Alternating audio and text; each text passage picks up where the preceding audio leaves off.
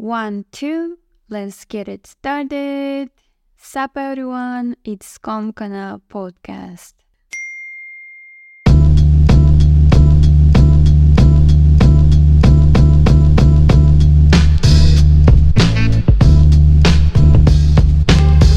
Welcome to my second episode in English and the last episode of the second season of Komkana Podcast looking for some technical upgrades in the upcoming third season and also thinking about adding video format too. Still have this huge dilemma should I start video podcast along with the audio? We'll see, can't say for sure yet because I had this experience with YouTube when I was just uploading rendered videos and I didn't like it much and fully understood that if I don't like it, nobody actually will. I do feel like I am comfortable when I'm in this low key profile situation, and I'm definitely more confident to transmit my ideas sitting in front of the mic rather than in front of the camera.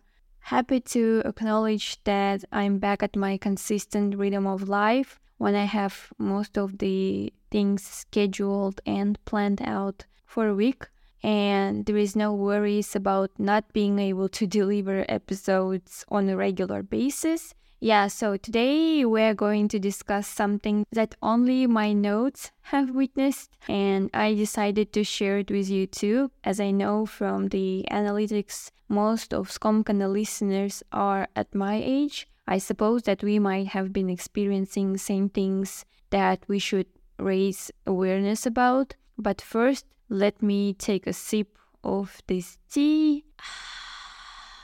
Al енді бастайық.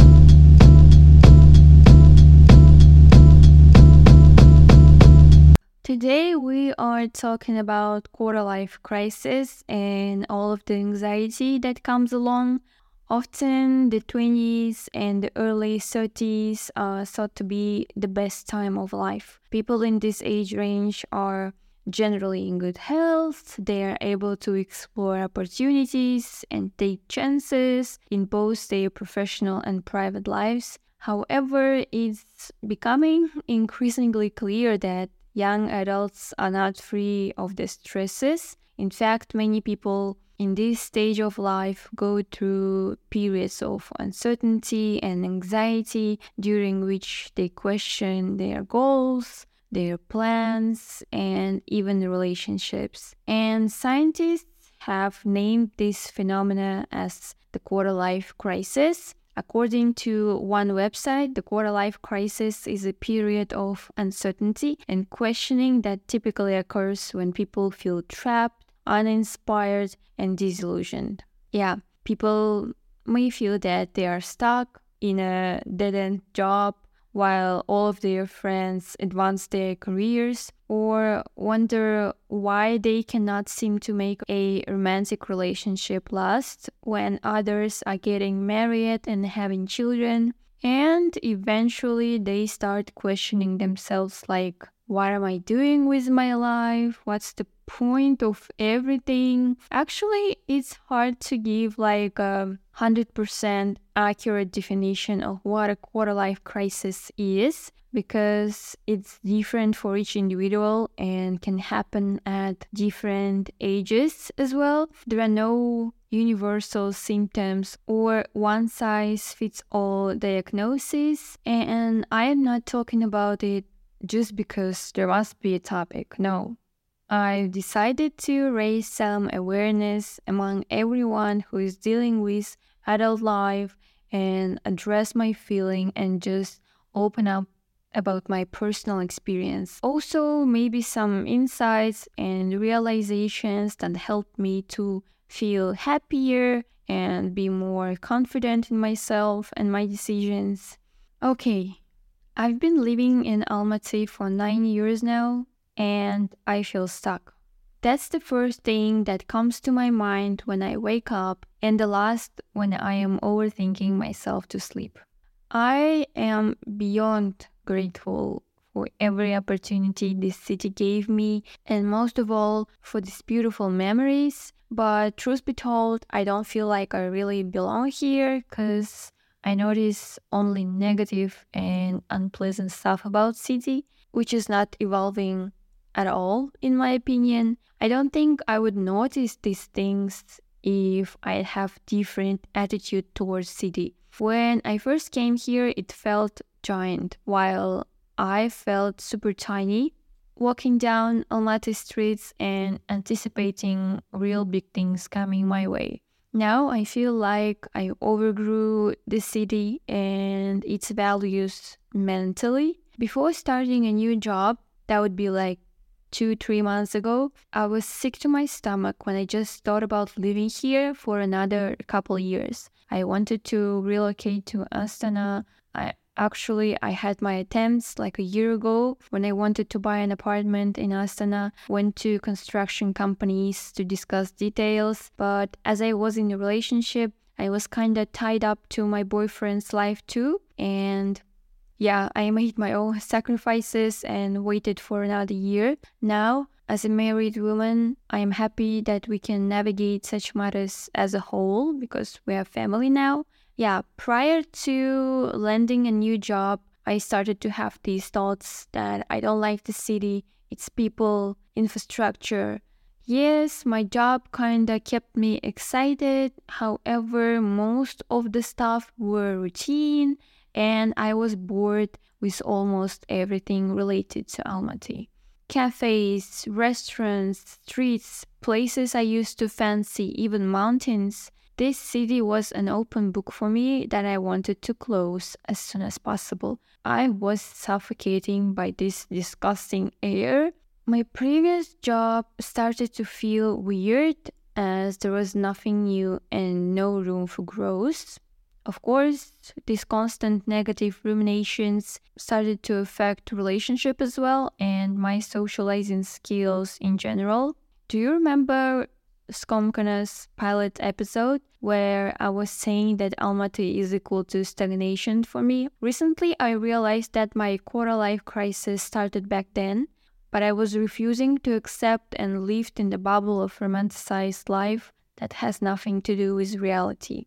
Being based in Almaty for me means that I won't buy an apartment, I will rent because I don't want to live here. I won't buy a car here because I don't want to drive in the streets. I am afraid of it. I won't plan things more than a month ahead because everything can change anytime and I won't get attached to new people because I might leave and saying goodbye to people is the hardest thing for me to do. That means that there are a lot of uncertainty and waiting in my life, which won't let me achieve things that people at my age usually achieve. Yeah, I thought so. But recently I came to realization that things that I have labeled as accomplishments, as achievements, has nothing to do with my age too. I am 25.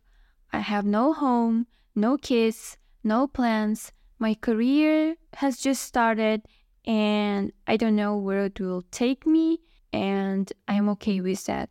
I don't have this urge to achieve everything ASAP anymore. I don't want to feel this pressure anymore. I just want to do my job, enjoy my life, and just be a good person. Our society expects us to know what we want to do with the rest of our lives before we have even had a chance to get to know ourselves well enough to know what we want to do with our lives. Now I know for sure that back then, when I had this amazing vision of my life in my mid 20s, I didn't really know myself. That wasn't my wishes. That was something imposed by my environment. It's through the process of making your own decisions, working various jobs, getting into different relationships, moving and traveling, that you really figure out who you are as a person. Once you understand who you are and what you value and how you want to live your life, then you can start to make decisions about what you want to do when you grow up. Unfortunately, our society and our culture has it backwards, which is why so many young people are feeling lost and unsure of how to create a life they want to live. I don't beat up myself for not knowing this and that or not having this, that, and that.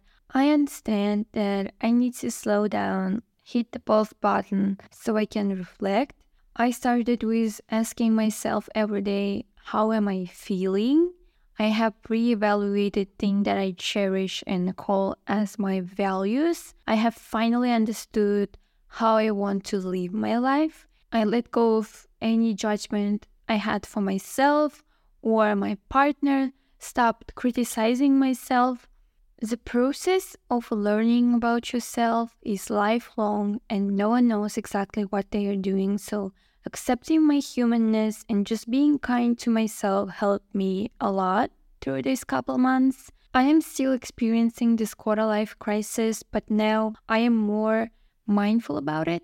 I felt a lot of pressure from social media that's the main reason why I become more responsible of what I post. I deleted everything that I kept as look where I've been, look what I've done things. I stopped thinking about material things in life, which wasn't easy, I must say. Everybody who is going through this I am not enough phase in their lives, trust me, you will realize soon how much you are complete. In fact, but anxiety imposed by Almaty hits me hard sometimes. I woke up last night from a nightmare where I was trying to survive in earthquake. Sometimes I see how I'm being robbed at the rental apartment that I live in or harassed in a taxi or public transport because these are something that I'm afraid of because all my fears are justified. Yesterday I was in a bus. One guy sat right in front of me and his one knee was slightly rubbing into mine, I decided to stand up at the very second I felt it. You should always be on guard if you live here. Like, always. Overcrowded, overpriced, overrated. These are three things you need to know about Almaty. First and foremost, cause of my quarter life crisis. That's it. Thanks for keeping my company. Till next episode.